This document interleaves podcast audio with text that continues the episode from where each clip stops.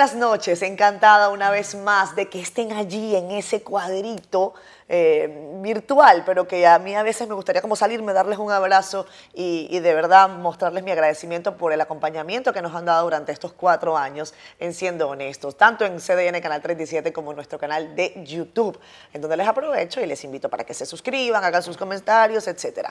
Hoy conversamos con un caballero eh, que tiene una historia interesantísima, una trayectoria eh, envidiable desde el punto de vista también de la, de la política y, y, un buen amigo, eh, tengo que decirlo así. Hemos conversado en varias oportunidades, es un hombre muy gentil y tiene una responsabilidad, ay Dios mío, qué difícil, es el ministro de Interior y Policía de la República Dominicana. Querida Catherine, inmenso honor para mí estar contigo. Un placer. La verdad que tenía mucho deseo de estar aquí. Qué bueno, qué bueno. Gracias por, por acompañarnos, Chu. Eh, sé que tienen muchísimo trabajo. Eh, República Dominicana está mostrando niveles positivos desde el punto de vista del crecimiento económico y algunos dicen que ese crecimiento eh, también tiene como uno de los componentes no tan positivos que genera situaciones de vulnerabilidad, de crisis interna desde el punto de vista de la seguridad. A veces dice, donde mucho hay, muchos aspiran. Así es. Y en donde también el tema social genera problemas, pues entonces van creando inestabilidad desde el punto de vista de la seguridad ciudadana. Así es. La tarea está puesta, la reforma policial está en curso. Háblanos de eso, por favor, para no dar eh, más espacio al tiempo. Catherine, el tema de la seguridad es el principal compromiso del presidente Luis Abinader en las dos campañas que fue candidato presidencial, en el 2016 y en el año 2020. Uh -huh. Él puso bajo mi hombros esa responsabilidad y nosotros tan pronto llegamos al Ministerio de Interior y Policía, hicimos rápidamente un diagnóstico de la situación, eh, vimos las condiciones de la policía. En la República Dominicana aparentemente no se tenía conciencia que la seguridad cuesta y cuesta mucho dinero y cuesta en toda parte del mundo. Cuando vemos la situación de la Policía Nacional, analizamos la situación de cómo viven los policías, nos dimos cuenta de que era imposible que un policía pudiera ser honesto, pudiera cumplir cabalmente con su responsabilidad y no ser parte de quienes delinquían uh -huh. en las condiciones que vivían. Lo primero que hicimos fue entonces mejorar las condiciones del policía. Sí. Teníamos que mejorar las condiciones del policía para poder tener un buen policía. Un policía ganaba 10 mil pesos cuando llegué a Ministerio de Policía. El policía ya hoy gana 17 mil 500 pesos como sueldo base, aparte de otros incentivos. Pero ese policía, hoy, el seguro que tiene un raso de la policía es igual al seguro que tiene el principal funcionario del Ministerio de Interior y Policía. Ya ese policía hoy tiene transporte gratis en la 11, en el teleférico y en el metro. Y ese policía hoy tiene beca para sus hijos y para él en las principales universidades del país. Hicimos un acuerdo con 52 universidades para que le dieran beca a los policías, a los hijos de los policías, para que estudien en las mejores universidades del país. Ya ese policía, hoy nosotros hicimos un acuerdo con Inespre, cada sábado, el último sábado de cada mes, Inespre va y le vende comida a precio asequible a la policía. Hicimos un acuerdo con el Banco de Reserva, el Banco de Reserva le presta a los policías la tasa de interés preferencial para mejorar sus condiciones de vivienda. Le presta sin interés durante un año para que puedan comprar electrodomésticos y puedan ir a un resort en la República Dominicana sin interés durante un año. Uh -huh. Ya ese policía, hicimos un acuerdo con la Universidad de España, recientemente graduamos los primeros 18 policías en un máster en ciberseguridad por primera vez en la historia dominicana y tenemos otro grupo de policías trabajando, estudiando en un doctorado en alta criminalidad con una universidad de España. Es decir... ¿Cuántos policías están en ese programa? Eh, veinte y tantos policías. Okay. Pero no solamente eso. Lo voy a decir aquí. Sí. En los próximos días vamos a anunciar que hemos llegado a un acuerdo con las principales cadenas comerciales del país, cuando un policía vaya a comprar a una de esas tiendas, a uno de esos supermercados, va a tener un descuento entre un 5 y un 10%. Es decir, como no le podemos pagar al policía todo lo que queremos pagarle al policía, estamos buscando compensaciones económicas por otra vía para que ese policía tenga una vida digna. Y concomitantemente con eso, ¿verdad? Nosotros estamos trabajando en todos los planes de vivienda, ahí incluimos policía, Por ejemplo, el pasado sábado inauguramos casa en Los Alcalizos, ahí había varios policías. Hicimos un acuerdo con el Ministerio de la Vivienda para que donde quiera construya casa haya un por ciento de casa para la policía. Es decir, nosotros estamos trabajando para dignificar la carrera policial. Concomitantemente con eso, porque esa es la primera reforma, la reforma del policía, la reforma de su formación. Concomitantemente con eso, el tema de la reforma policial incluye mejorar la preparación del policía. Por ejemplo, un policía en la República Dominicana se establecía que era seis meses el proceso de formación, ahora va a ser durante un año, con un proceso permanente de reentrenamiento. Pero vamos a reentrenar. O sea, en un año usted es raso de la policía. Sí. Ese es el proceso. Ese es el proceso. ¿Eso es a partir de cuándo, Ocho? No, ya. Ya. Ya. Es decir, antes era seis meses y en los últimos siete años, Catherine, del año 2013 al 2020, ningún policía pasó más de tres meses en un proceso de formación. ¿Del 2007? Del 2013. Del 2013 al, 2020. Al 2020. Siete años. En siete años. Ningún policía pasó más de tres meses en un proceso de formación. ¿Cuántos policías estuvieron nada más en eso?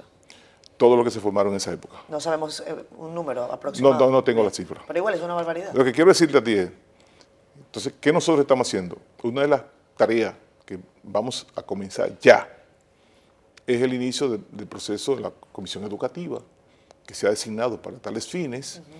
Ya va a iniciar el proceso de reentrenamiento. Primero, vamos a preparar los profesores de profesores. Y después, entonces, vamos a comenzar un proceso gradual, pero van a asistir todos los policías de la República Dominicana a ese proceso de, de reentrenamiento policial. Es decir, nosotros vamos a, a mejorar la calidad de nuestro policía en abordaje al ciudadano, en el respeto a los derechos humanos, en el manejo de crisis, de conflicto y sobre todo en el uso de la fuerza.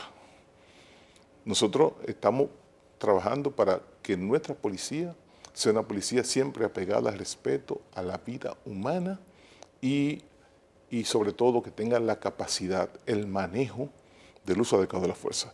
Vamos a ingresar 3.000 policías. En eso va, eh, ya se inició el proceso. Queremos que vengan gente buena a la policía. Estamos pidiendo que una persona que quiera ser policía tenga que ser avalado por la comunidad de donde vive. Okay. Y concomitantemente con eso nosotros, pese a que sea avalado por la comunidad donde vive, va a ser sometido aquí a un proceso profundo de evaluación para asegurarnos de que esa persona realmente es una persona honesta. Nosotros aspiramos a que eh, podamos tener una policía que sea un modelo a seguir, no solamente en la República Dominicana, sino en todo el Caribe y América Latina. Y por eso nosotros nos estamos esforzando para, para darle las mejores condiciones existenciales a la policía, para tener ese policía que la sociedad dominicana necesita. Tú sabes, Chu, que el reto es grande. Sí, el reto es grande, pero lo estamos enfrentando. ¿Tú agradeces o, o lamentas que te hayan eh, puesto como ministro de Interior? Mira, yo soy un hombre positivo y soy un hombre de reto. Toda mi vida, todo ha sido difícil lograrlo. Te cuento, fui gobernador, el más joven del país, a los 24 años. Así es. Fui senador durante 16 años. Para allá, iba yo. ¿eh? Pero déjame decir. Nada ha sido fácil. Que para mí todo ha sido difícil. He tenido que luchar cada escaño, cada espacio de mi vida yo tengo que lucharlo como el que más. Pero gracias a Dios, Dios siempre ha estado conmigo y gracias a Dios siempre he logrado los objetivos que me propongo. Y cuando asumí este reto, obviamente no sabía que era tan difícil. Pero la verdad es que lo he asumido con gran pasión, con gran entrega. Y puedo decirte a ti que ya la base de la reforma está montada, que ya estamos viendo los primeros resultados, que ya hoy nosotros tenemos resultados eh, que podemos exhibir al país en materia tecnológica, por ejemplo. Ya hoy tenemos la policía con un teléfono inteligente. Cuando para una persona, investiga, puede investigar a través de su teléfono si tiene tema pendiente en la justicia. Cada día se están apresando entre 14 y, entre 14 y 18 personas con antecedentes penales. ¿Diariamente? Diariamente. Eh, eh, eso no esta semana el presidente ya tú lo habrás visto, ¿verdad? Estuvo el, jueves en la Policía Nacional y ese, el presidente puso en funcionamiento un AT de denuncia donde eh, se está dando pasos agigantados en todo lo que tiene que ver con eh, hacer una policía cada vez más eficiente. Tú sabes que solamente tenemos en la actualidad dos lugares donde recibir denuncias. A ti te roban tu carro, Catherine, y tú vas a Barahona, tienes que unir al plan piloto. Sí, y cuando vas allá a la Churchill, en el furgón de la Churchill, por ejemplo, los fines de semana dice, no, venga el lunes a poner la denuncia. Exacto. ¿Sabía? E, eso nosotros lo denunciamos aquí. Eh, a una persona lo robaron un sábado y fue a poner la denuncia y le digo, no, no, no, venga el lunes a poner la denuncia porque nosotros no recibimos denuncias los fines de semana. Es que para que tú tengas una idea, Catherine, porque cuando te estoy diciendo la condición encontramos la policía, en la República Dominicana hay 710... Es que, perdón, eh, Chu, perdón que te interrumpa, porque yo sé que tú tienes muchos datos que, dar y que son interesantes. Es que el solo hecho, que parece simple, pero es que uno se acostumbra a lo malo también. Hay gente que dice, no, yo me acostumbro a lo bueno. No, nos acostumbramos también a lo malo. El simple hecho de que la policía esté dispuesta en el polígono central de la capital dominicana, en un furgón, deja mucho que decir. Es una demostración. Es una demostración de, lo que, eso, eso llora ante la presencia de lo que era de lo que era la policía. Para que tenga una idea. No, de lo que sigue siendo la policía. No, pero lo que te estoy diciendo es que vamos mejorando. Sin advertir lo, que, eso viene una historia, pero sigue siendo. No, pero déjame decirte, es que vamos mejorando. Ahora, esa mejoría no puede ser transformada de un día para otro. Claro. Mira, cuando llegamos al Ministerio de Interior y Policía, mandamos un inventario de los cuarteles policiales. Hay 717 cuarteles policiales, de los cuales 202 no sirven para nada, donde en 70 no hay baño. 10 con piso de tierra. ¿Qué hicimos nosotros? El año pasado construimos 25 cuarteles policiales. Este año estamos construyendo 95 cuarteles policiales. El año que viene vamos a incluir también otra partida de construcción de cuarteles policiales. Son 717. No lo podemos construir todos juntos en medio de la situación que hemos encontrado en el país. Ahora, con características muy especiales. Los cuarteles policiales en la República Dominicana no tienen habitaciones separadas para mujer policía. Claro. No tienen baño separado para mujer policía. Los cuarteles policiales, los 95 cuarteles policiales que estamos construyendo, van a tener habitaciones separadas para mujer policía, baños separados para mujer policía y van a tener un área donde personas mayores pueden ir a jugar dominó, pueden ir a compartir. Es decir, nosotros estamos, ¿verdad?, dándole la dignidad que a la, carrera, a la carrera policial. Pero no solamente eso el 20% de, la, de los policías son mujeres, 20%. ¿Ustedes ¿Qué hicimos nosotros? ¿Qué hicimos nosotros? Hicimos a dos mujeres general de la policía, por primera vez en la historia. Pero se hicieron ascenso en marzo de este año y un 20% de la mujer policía fue ascendida, sin tener que visitar al ministro de Interior y Policía, sin tener que visitar al director de la policía, ni mucho menos al presidente de la República. Por mérito. Por mérito. ¿Tú por sabes por qué? Por mérito tenemos que no la pausa.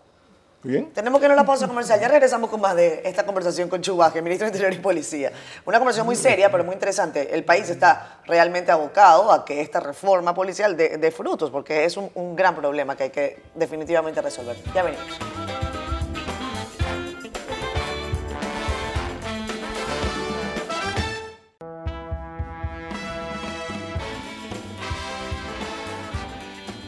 Regresamos con más. Siendo honestos hoy con Chu Vázquez, Jesús Vázquez. ¿Quién te puso Chu? Mi abuela. Ah. ¿Y por qué? Jesús. ¿Así te, te puso Chu y te quedaste Chu? Bueno, Jesús, mis amigos más, íntimos me llaman Chu. Bueno, y después Johnny Ventura me sacó un merengue, se chupa allá, se chupa acá. Buenísimo. ¿Tú bailas bien merengue? Me han dicho. No, no, no soy tanto, tú sabes, pero bien. Tú sabes que cuando te entrevistamos hace algún tiempo para el almuerzo del periódico El Caribe, estuvimos conversando, la mayoría de la gente no sabe que, que tú tienes un buen gusto por el pescado, marisco, que en eso tú eres un hombre de, sabio, ¿eh? de, allá de tu original Nagua, ¿cierto? Que ese es mi pueblo. Ese es tu pueblo. ¿Qué, qué tanto vas a tu pueblo, Nagua? No, oye, vivo esperando el día que podía ir a Nagua, porque uno crea una dependencia por ejemplo, yo amo los animales, disfruto la siembra, por ejemplo, tengo una siembra de coco en mi pueblo, y entonces yo voy a, para mí es un poco salir de la rutina, es yo levantarme temprano, bien temprano, a las cinco y media de la mañana, colar mi café, irme a la finca, poder disfrutar con los animales, ver la plantación de coco que yo he sembrado, que he visto sembrar, que he tenido que hacer tanto sacrificio para levantarla. Entonces eso es parte de la vida de uno. Uno siente que, que eso, aparte de que de eso vivo, eh, pero también uno siente que, realmente eh, uno, eh, la vida le ha permitido a uno hacer cosas positivas en beneficio del país. Y entonces vivo siempre con todo el deseo del mundo. ¿Tú piensas retirarte en Nagua? Yo siempre he dicho que mi, lugar de retiro va a ser Cabrera. Cabrera. Cabrera. Me encanta Cabrera. Esa parte montañosa de Cabrera. Cabrera, es uno de los pueblos más lindos del país. Y bueno, cuando tú ves que figura... Saludos a los cabrereños y a los cabrereños ausentes también, que son muchos. Sí, cuando tú ves que figura importantísima del mundo han decidido ir a vivir a Cabrera, porque Cabrera tiene condiciones extraordinarias. Además, lo primero y lo mejor que tiene Cabrera, aparte de que en Cabrera tú tienes playa, río, montaña, es la gente de Cabrera.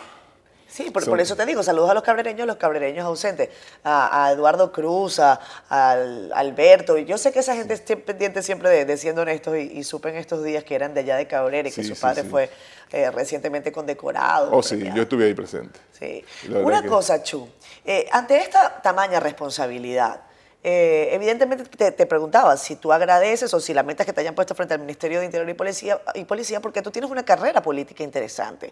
Tú fuiste presidente del Senado durante un año, eh, fuiste senador durante 16 años, eh, es, mucho el tiempo que, que invertiste allí, y además fuiste secretario general del PRM, coordinador de la campaña del presidente Luis Abinader. O sea que yo creo que no se puede escribir la historia del PRM sin hablar de Chubásquez. ¿Hacia dónde estás viendo en el futuro inmediato, Ocho? Mira, tú me han tocado tantos temas juntos, ¿verdad? Pero eh, la carrera política desarrollada por mí fue eh, sumamente exitosa. Fíjate que yo soy el único líder político que bajo mi conducción, bajo mi dirección, en la provincia de María Trinidad Sánchez, hay 10 ayuntamientos, 10 municipios y distritos municipales. Nunca perdimos uno bajo mi dirección. Exactamente. Es decir, eso tú lo, tú lo buscas en cualquier otro lugar del país y nadie ha logrado eso. ¿Y, qué, condiciones reúne Chubasquez como para lograr no, Lo que pasa es lo siguiente, yo, hago, yo hice política de manera diferente. Si yo convertí al partido en el pueblo y al pueblo en el partido. Yo convertí cada local del partido en una escuela. Y nosotros nos dedicamos a servir a la gente, hacer cosas en beneficio de la gente. No había una sola actividad importante donde no estuviera el partido presente. Nosotros hicimos que el partido fuera el pueblo y el pueblo fuera el partido. Sí, hicimos un trabajo tan profundo eh, eh, y, lo, hacíamos sin miramiento político, es decir, nosotros siempre le hemos servido a todo el mundo, no importa el partido político que sea. Sí, eso no, logramos hacer un gran equipo de personas de seres humanos, de gente buena, de gente noble, de gente honesta, de gente trabajadora, y logramos construir un partido allá en la provincia de María de Sánchez diferente a, todo el país. Allá en todas partes ganábamos, perdíamos, allá solamente ganábamos durante 16 años. Eso quiere decir que eh, eso obviamente, yo te puedo decir a ti que yo podía contar los días del año en que yo podía comer con una mano y me sobraban dedos, los días que yo podía comer con mi familia, en familia porque no lo podía hacer nunca, porque uno vivió para servir. Mi casa era eh, centro de atención de, toda la gente humilde, de toda la gente que iba en busca de algún tipo de, servicio y nosotros nos dedicamos, dedicamos la vida nuestra a servir a la gente, a servir a la Tú eres un político nato. ¿De dónde te vino esa vena? Bueno, mi, abuelo, era, mi bisabuelo era José Florimón. Mi familia viene de una descendencia política.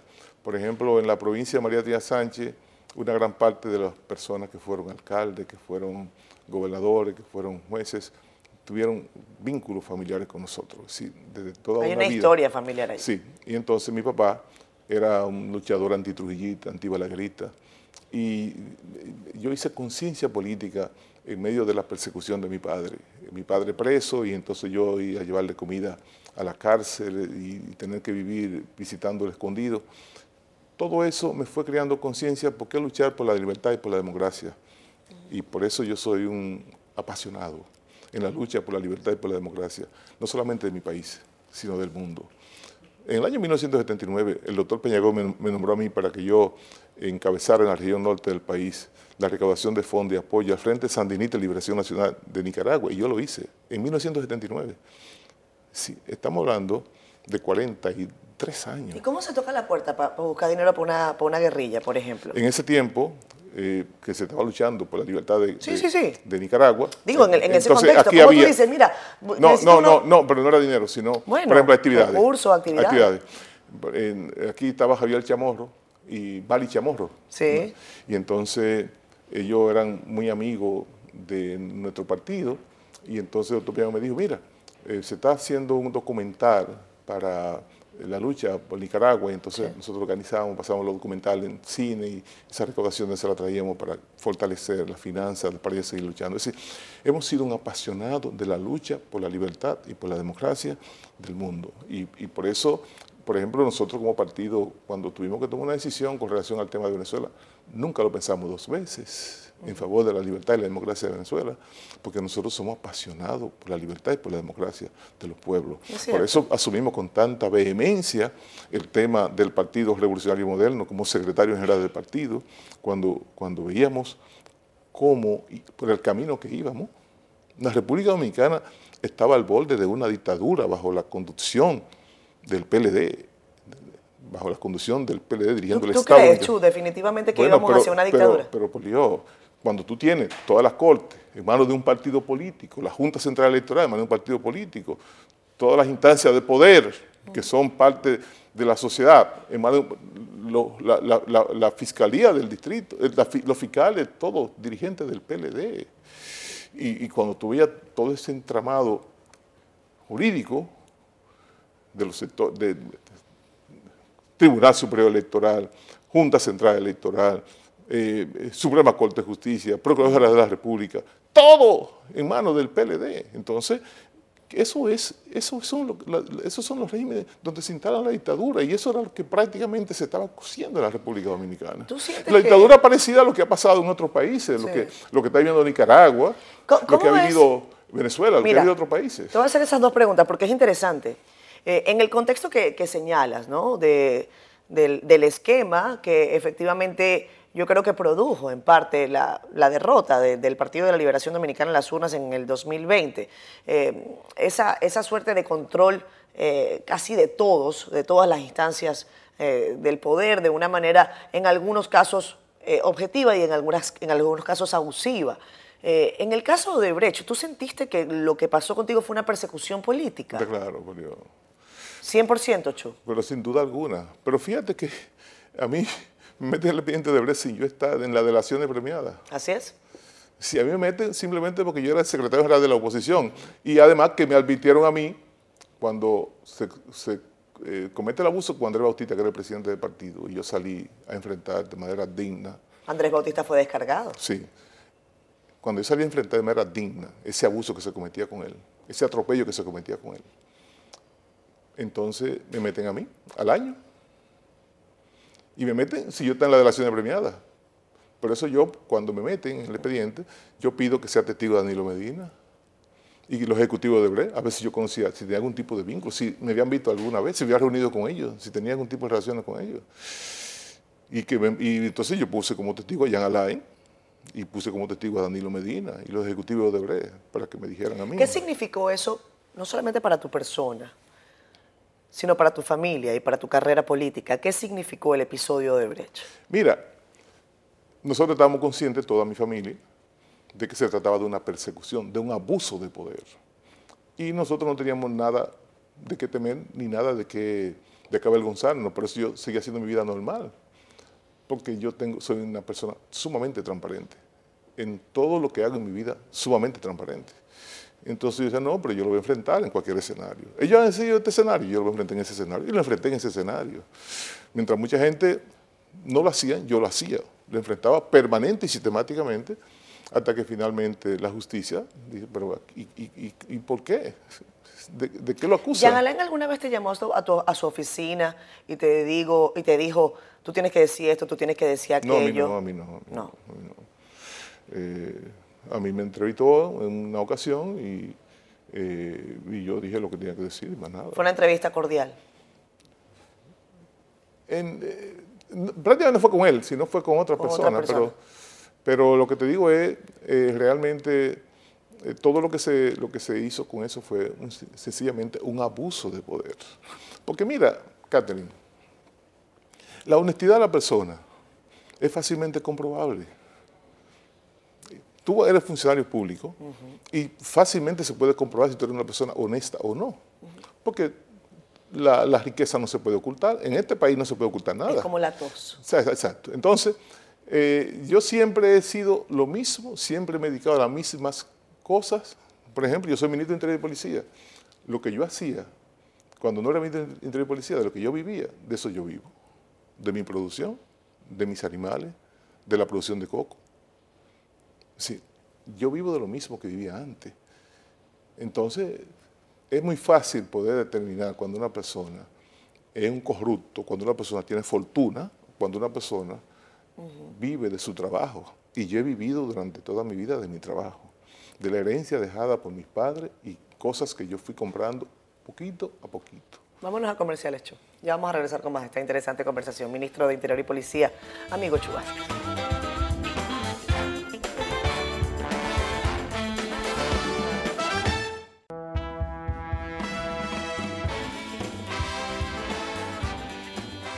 Regresamos con más. Chu que está con nosotros. Es el ministro de Interior y Policía de la República Dominicana y del gobierno del presidente Luis Abinader. Chu, ¿estás preocupado por lo que está pasando en la vecina nación? Haití se ha convertido en un dolor de cabeza desde hace mucho tiempo para, para, los países de América Latina, para Estados Unidos también, pero sobre todo para la República Dominicana.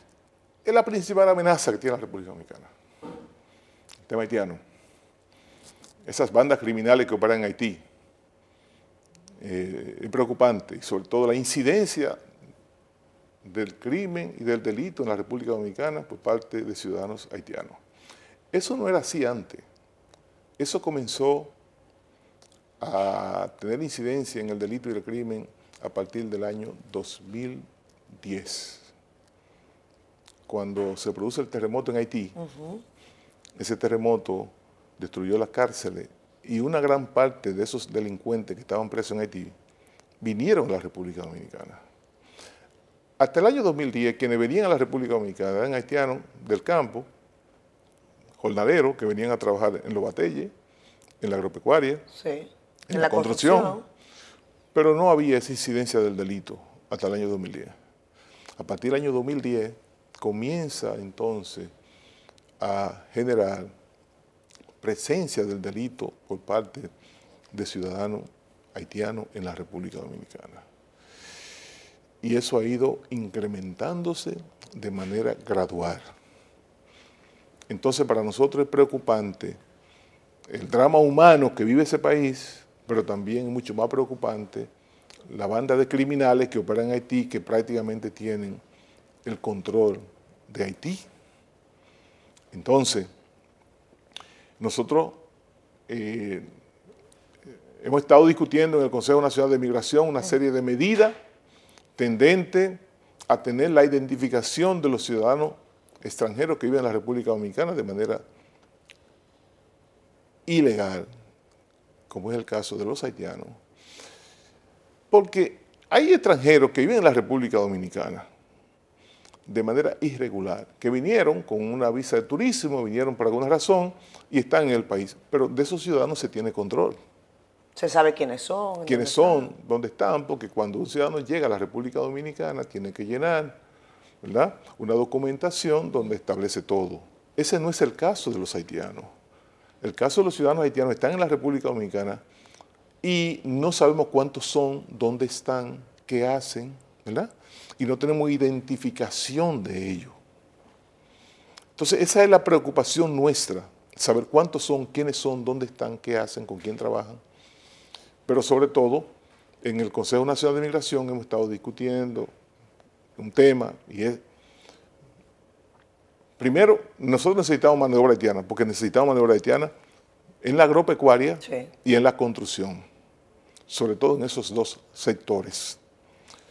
Entonces, estamos diseñando una política desde la dirección del Consejo Nacional de Migración tendente a una decisión que en los próximos días debe de tomarse para comenzar ese trabajo de identificación de los ciudadanos extranjeros que están en la República Dominicana y ver cuál salida le podemos dar a que lo que vamos a necesitar en la agropecuaria, tenerlo identificado, asegurarle la seguridad social para que tengan un nivel de dignidad en, el ejercicio de su, trabajo y que, y que tengan que pagar una fianza a los empleadores.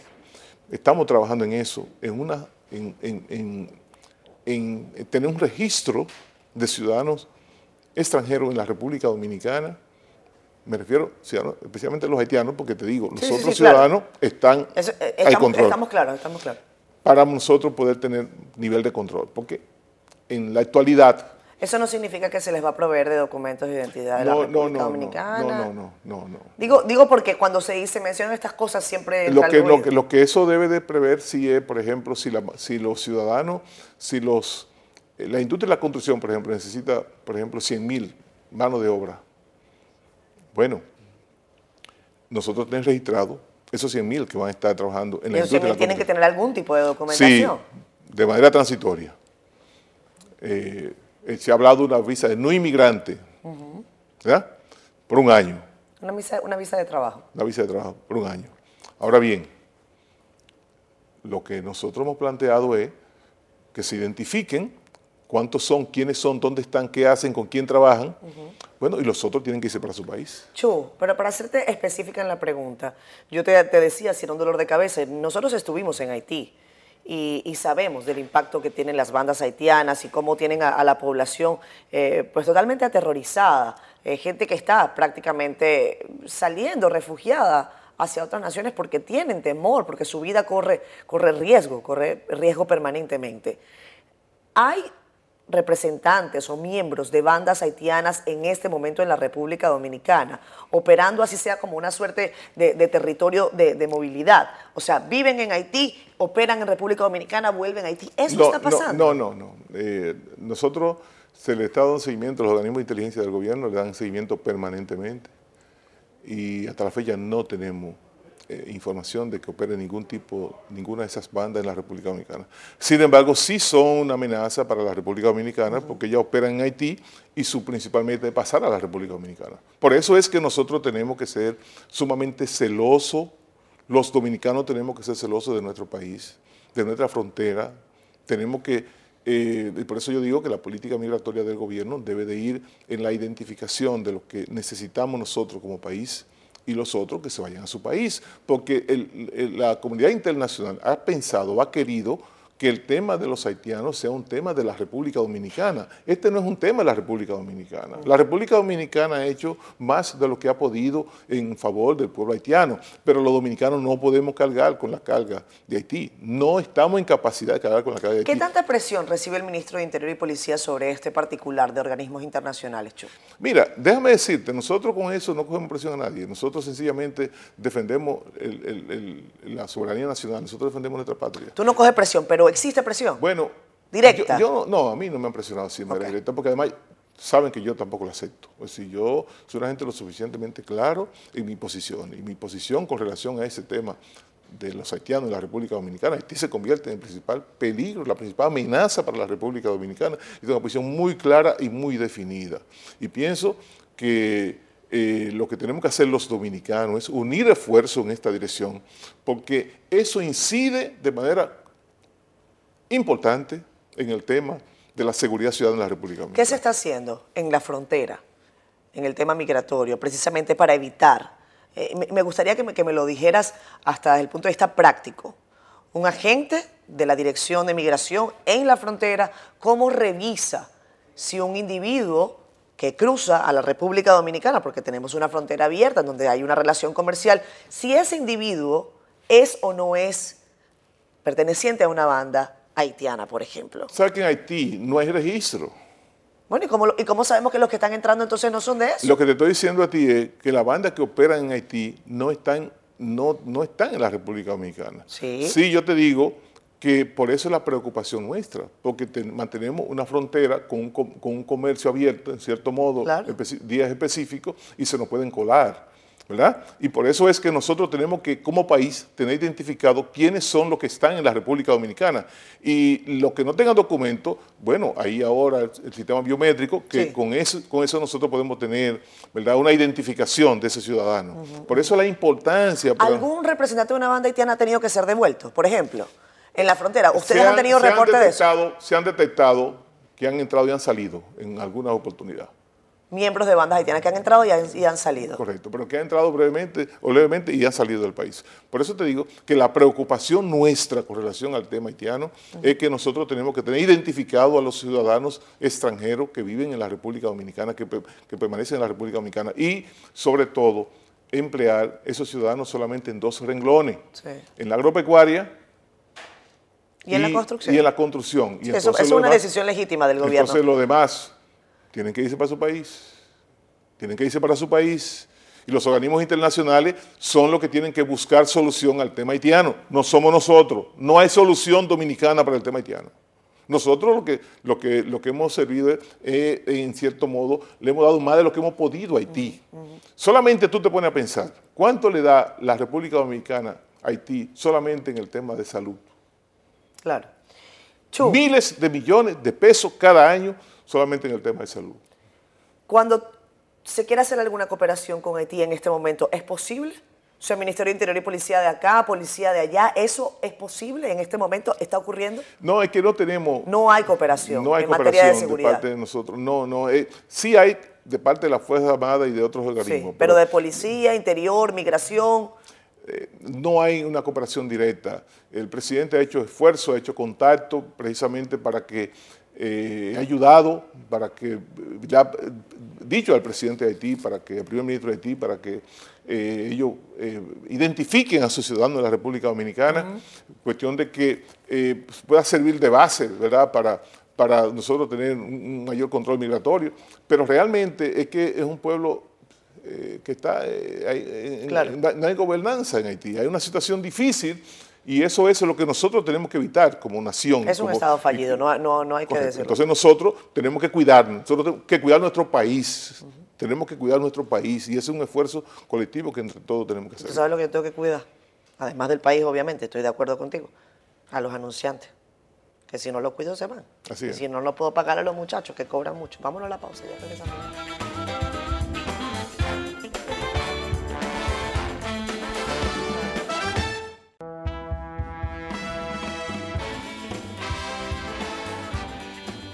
Regresamos con más. Siendo honestos, hoy acá con Chubas, que es el ministro de Interior y Policía de la República Dominicana, abordando varios temas. Te decía antes de que empezáramos que yo quería que habláramos por lo menos de cuatro temas.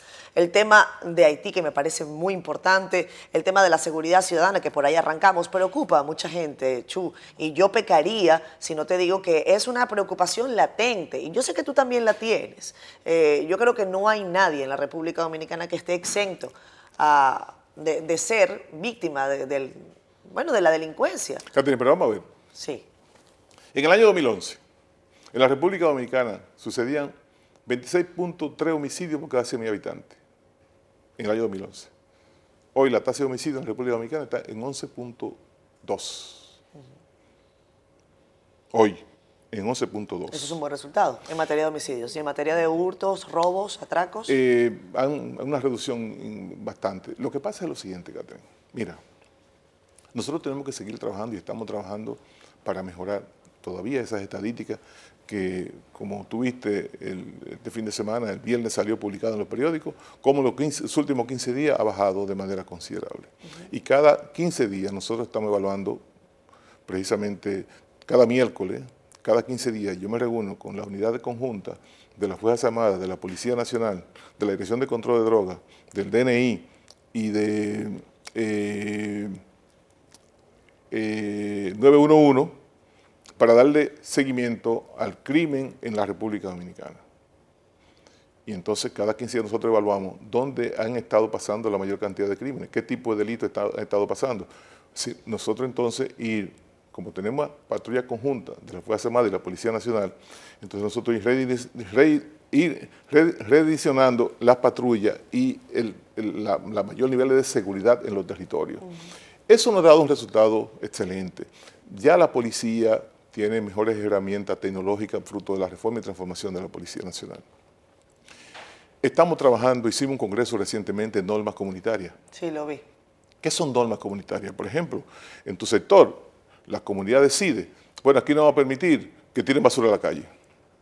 Se reúnen, por ejemplo, la, los líderes de la comunidad, la policía, Tú sabes, Chuque, la que fiscalía. hay comunidades que se han armado para evitar la delincuencia, ¿no? Sí. Y, es delicado. O sea, aquí hay mucha gente que está armada porque tiene temor de ser asaltado, atracado. Y, te lo digo, eso no es nuevo. No, pero déjame, decirte. El, Congreso de Norma Comunitaria, está la Fiscalía, están los líderes comunitarios, está el Ayuntamiento, ¿verdad? Está la Policía Nacional. Si establecen normas, por ejemplo, aquí no van a permitir música alta a partir de tal hora. Sí. Bueno, son normas de la comunidad que la comunidad, conjuntamente con la, la La misma, comunidad protege de la Correcto.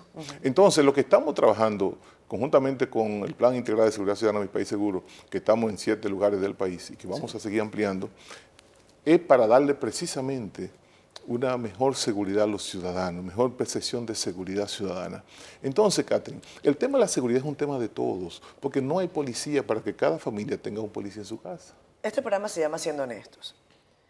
Eh, yo recuerdo que le pregunté, no sé si fue a Servitulio Castaños, si se sentía seguro en el país. Y te hago la misma pregunta a ti.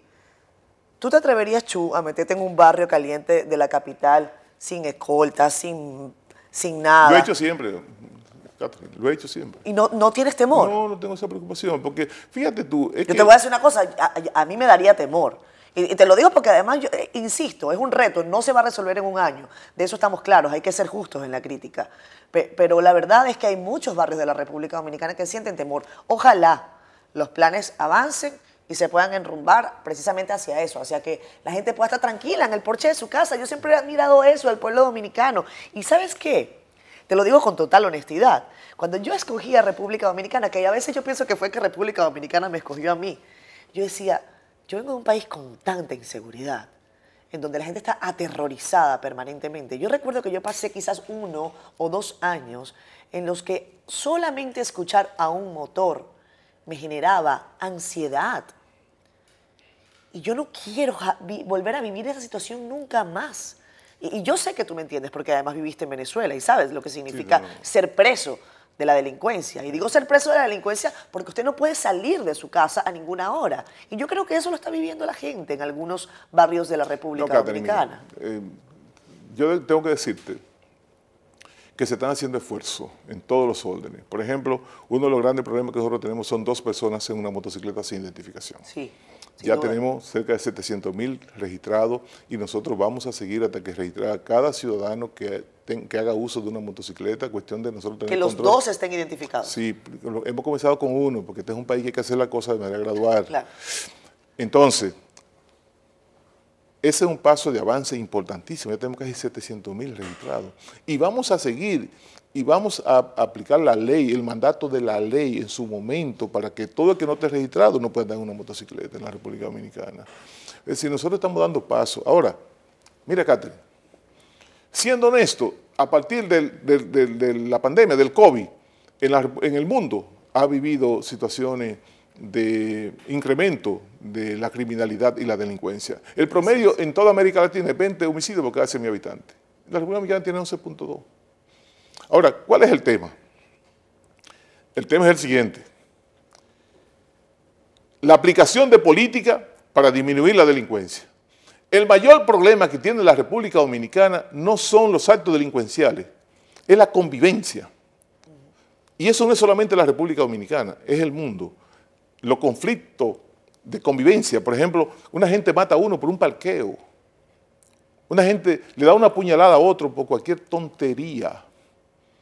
Es un tema también que nosotros estamos tratando. Inclusive, yo le pedí al Consejo del, Ministerio Público, a la magistrada Miriam Germán, que me designara a una magistrada que ha desarrollado un programa especialísimo, eh, eh, un programa especial en la línea noroeste del país que se llama la, la, la joven apellido Espejo, Sonia Espejo, la magistrada fiscal, y ella ya la asignó para trabajar con nosotros el tema de convivencia ella lo hace a través de las iglesias y es un programa excelente que da unos resultados espectaculares. El mayor problema de nosotros no es la delincuencia, Catherine. El mayor problema de nosotros es la parte, es la parte eh, es la violencia. Es la violencia, la violencia. intrafamiliar, no es la delincuencia, los actos delincuenciales. Violencia intrafamiliar o violencia entre la, comunidad. La gente se mata por cualquier cosa, también estoy de acuerdo contigo. Es decir, mira, cuando tú ves las estadísticas, ¿verdad? Como han ido bajando en la República Dominicana los actos delincuenciales, los robos, los asaltos, los atracos, ello ha habido y va a haber siempre, porque en, en, toda parte del mundo lo hay. Pero si tú comparas, mira, lo que está pasando en ciudades como Nueva York, como Panamá, lo que está pasando en Chile, pero Costa Rica, Costa Rica antes era la Suiza de América Latina. Hoy Costa Rica tiene el nivel de homicidio más alto que la República Dominicana. Entonces, lo que te digo es, en el mundo, a partir del COVID, se produce esa situación. Sin embargo, la República Dominicana está controlada y en un proceso de reducción. Te estoy diciendo, en el año 2011, los homicidios eran 26.3 por cada 100 habitantes. Hoy tenemos 11.2 por cada 100 habitantes. Es decir, vamos en un proceso. Ahora, este proceso se va a ir logrando los resultados gradualmente porque estamos hablando primero de la conducta del ciudadano. Yo tengo una reunión pendiente con el ministro de Educación porque aspiro a que podamos llevar a, la, a las escuelas temas tan importantes. Fue una buena selección, Ángel Hernández. Sí, me luce que sí, un, un educador eh, formado durante muchos años, un hombre de, un, de una vida y una conducta ejemplar. Y yo pienso, la reunión con el ministro de Educación, llevarle el tema del consumo de droga, claro. que hay que llevarlo a las escuelas, pero hay que llevarlo también. Uno de los grandes problemas que tiene en la República Dominicana es el tema de accidentes de tránsito. Y eso tiene que llevarse a las escuelas como una asignatura, el tema de los accidentes de tránsito. Es decir, mira, yo estoy cada vez más convencido que con la ayuda de Dios y con el esfuerzo colectivo, porque este no es un tema, inclusive debe ser un tema que debe sacarse de la política. Este es un tema de nación, sí, el tema de la seguridad ciudadana. Y nosotros eh, tenemos muchos planes. Y yo creo que es el, el, segundo punto que a la gente más le preocupa. Le, preguntan los, le, le, preocupan los precios de las cosas y le, pregunta la, la, le preocupa la seguridad. En esos son los dos renglones que hay problemas, Chu. Sí, mira. Lo que estamos, lo que, lo que, los planes que tenemos son excelentes. Por ejemplo, nosotros estamos trabajando, tenemos una mesa para temas culturales. Sí. Estamos trabajando una mesa para temas deportivos eh, y arte. Nosotros aspiramos a llevar el arte y la cultura a los barrios de la República Dominicana. Nosotros aspiramos que José Antonio Molina vaya a Capotillo y que le cante a la gente de Capotillo, pero que le narre ¿Tú sabes quién, va, quién, va, a acompañar a José Antonio? Ajá. La Orquesta Sinfónica Dominico-Venezolana, que te voy a invitar al próximo concierto. Qué bueno. Te voy a hacer invitado de honor allá. Está bien, pero mira, nosotros aspiramos que Mireya Luis, la más grande voleibolista que ha dado la humanidad, vaya a los barrios como está yendo y le explique sí. para que la gente vea otra alternativa. Que Pedro Martínez, que se ha, que se ha comprometido con nosotros, que va a ir, que Félix Sánchez. Nosotros aspiramos que la gente... Los ejemplos, sí. Que, que podamos ver y que los niños y que los jóvenes vean que se puede llegar, que se puede triunfar en la vida siendo honesto. ¿Cuál fue tu ejemplo de vida? Eh, ¿Ese? ¿Cuál fue tu ejemplo? Una persona que tú hayas seguido siempre. Bueno, en el deporte, Juan Marichal. Okay. Juan Marichal, yo, yo, siendo niño, yo me trasnochaba escuchando los juegos de, de béisbol que cuando pinchaba Juan Marichal. Sin duda. Y yo siempre soñé ser un, un Juan Marichal. Y yo siempre soñé después ser un Ricardo Carti o ser un Manuel Mota, que eran mis ídolos en el béisbol. Entonces yo te digo, eso es lo que nosotros queremos, que los niños, que los jóvenes vean. ¿Cómo Mireya Luis? ¿Por qué yo te pongo el ejemplo de Mireya Luis? Mireya Luis es una eh, cubana dominicana, porque la hicimos dominicana. Y ella era, practicaba voleibol y ella eh, quería ir a la selección de Cuba. Y, Sí. y la discriminaban porque era muy pequeña. Y entonces ella les rogó a los entrenadores. Había establecido un tope hasta donde tenían que brincar la voleibolita. Y la más alta que ella tocaba en el tope con una mano. Y cuando le dieron la oportunidad a ella, entonces ella brincó y topó las dos manos en el tope. Y ahí la seleccionaron. Y ella se convirtió entonces en el símbolo del voleibol para el mundo. Ella ganó tres medallas olímpicas de oro, siendo jugador y, capi y capitán del equipo de Cuba. Pero eso pasó con Pedro Martínez. Pedro Martínez es uno de los ídolos míos en el béisbol. Y Pedro Martínez, los Dodgers de Los Ángeles lo cambiaron a los Cepos de Montreal porque era, no le veían futuro porque era muy pequeño y era muy, muy, muy frágil. No, no veían que tenía la contextura para ser un pitcher estelar. Y Pedro Martínez entonces se fue a los Cepos de Montreal y Pedro Martínez se convirtió en el mejor pitcher durante una década, el mejor pitcher del béisbol durante una década. ¿Qué quiere decir eso? Son los ejemplos que tenemos que llevar a los barrios, a las comunidades. Pero así tenemos nosotros empresarios. Por ejemplo, Luis Valdés. Luis Valdés es director de Impuestos Internos. Era mensajero de Impuestos Internos y ahora es el director de Impuestos Internos. Pero también tenemos tantos ejemplos de empresarios que, comenzaron con la nada, que eran mensajeros y que hoy son grandes empresarios. Y para nosotros son los ejemplos que tenemos que llevar. ¿Tú sabes para quién tú eres un ejemplo? Ven para que tú veas para acá. Arríbate aquí. Mira, mira para quién tú eres un ejemplo. Siendo honestos, de él he aprendido el trabajo honesto, el enfoque, la disciplina para lograr los objetivos, el respeto a la disidencia de ideas y criterios, ser fiel a mis principios y valores y a servir. Pues con su ejemplo, eh, y como siempre dice, quien no vive para servir, no sirve para vivir. Ahí está tu hija María Elena. ¿Qué te parece? Hablando de ejemplos. Yo sabía que iba a llegar en un buen momento. Bueno. Tiene una tremenda responsabilidad esa muchacha ahora. Sí, pero yo comparto, y, mis hijos, por ejemplo, yo te pongo el ejemplo de mis hijos.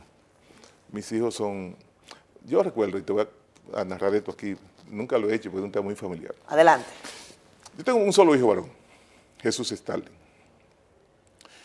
Él va un día a mi casa y me dice, papá, ¿tú sabes lo que es que yo tengo que andar en una camioneta que no en las mejores condiciones y mis amigos todos andan con eh, que cuestan qué sé yo cuánto, con tenis que cuestan qué sé yo cuánto, yo tengo que andar vestido de manera...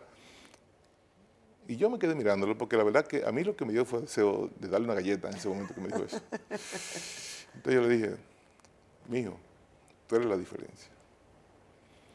A los seis meses después, yo siempre acostumbraba, cuando llegaba a mi casa, comer con él y comer con mi familia. A los seis meses después, llego un día a mi casa y él me dice, papi, mira lo que salió de ti. Había salido uno de los cables Wikileaks de una conversación que yo tuve con el embajador de ese entonces de Estados Unidos en la República Dominicana. Y ese cable recogía que eh, el embajador norteamericano valoraba lo que yo le, lo que era el tema, los temas míos de agenda en el Congreso Nacional, lucha contra la corrupción, lucha contra el narcotráfico, lucha contra la, la trata de personas. Y le pedí a Estados Unidos colaboración para que en la República Dominicana no hubiera pasar lo que pasó con el tema del colapso del sistema financiero nacional. Y él terminaba la conversación diciendo que la agenda mía en el Senado era similar a la agenda de los Estados Unidos. Y entonces cuando él me lee lo que sale publicado en el periódico del cable Wikileaks, entonces yo le dije, ¿tú te recuerdas lo que yo te dije a ti hace un tiempo? Lo que tú tienes que tener es un papá, que tú no te arrepientes de los actos lo que tiene que tener un papá, que tú te sientas orgulloso de él, que tú no tengas que bajar la cabeza nunca por ninguna actuación de tu padre. Entonces, tú vas a hacer lo que tú quieras hacer en la vida, pero cada cosa tú lo vas logrando poco a poco, fruto del trabajo, el esfuerzo, el sacrificio y la honestidad. Aunque no sea fácil. Aunque no sea fácil. Es que la cosa fácil, las cosas fáciles son las cosas dañinas en la mayoría de los casos.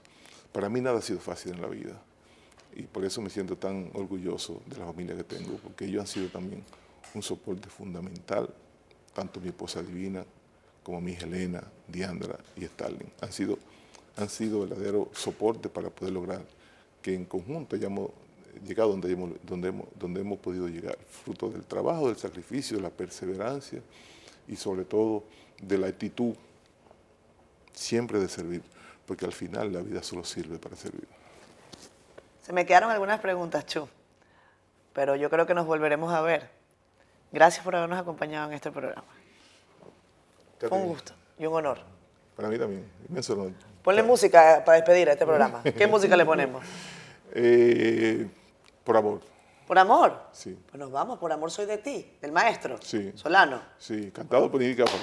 Ah, ¿Por quién? ¿Por Nini? Nini Cáfaro. Con Nini Cáfaro nos vamos. Gracias nos vamos. Bye bye, nos vemos el próximo domingo. Cuídense mucho. Esto fue Siendo Honestos. Vayan y voten en el honestómetro, ¿eh? no se olviden.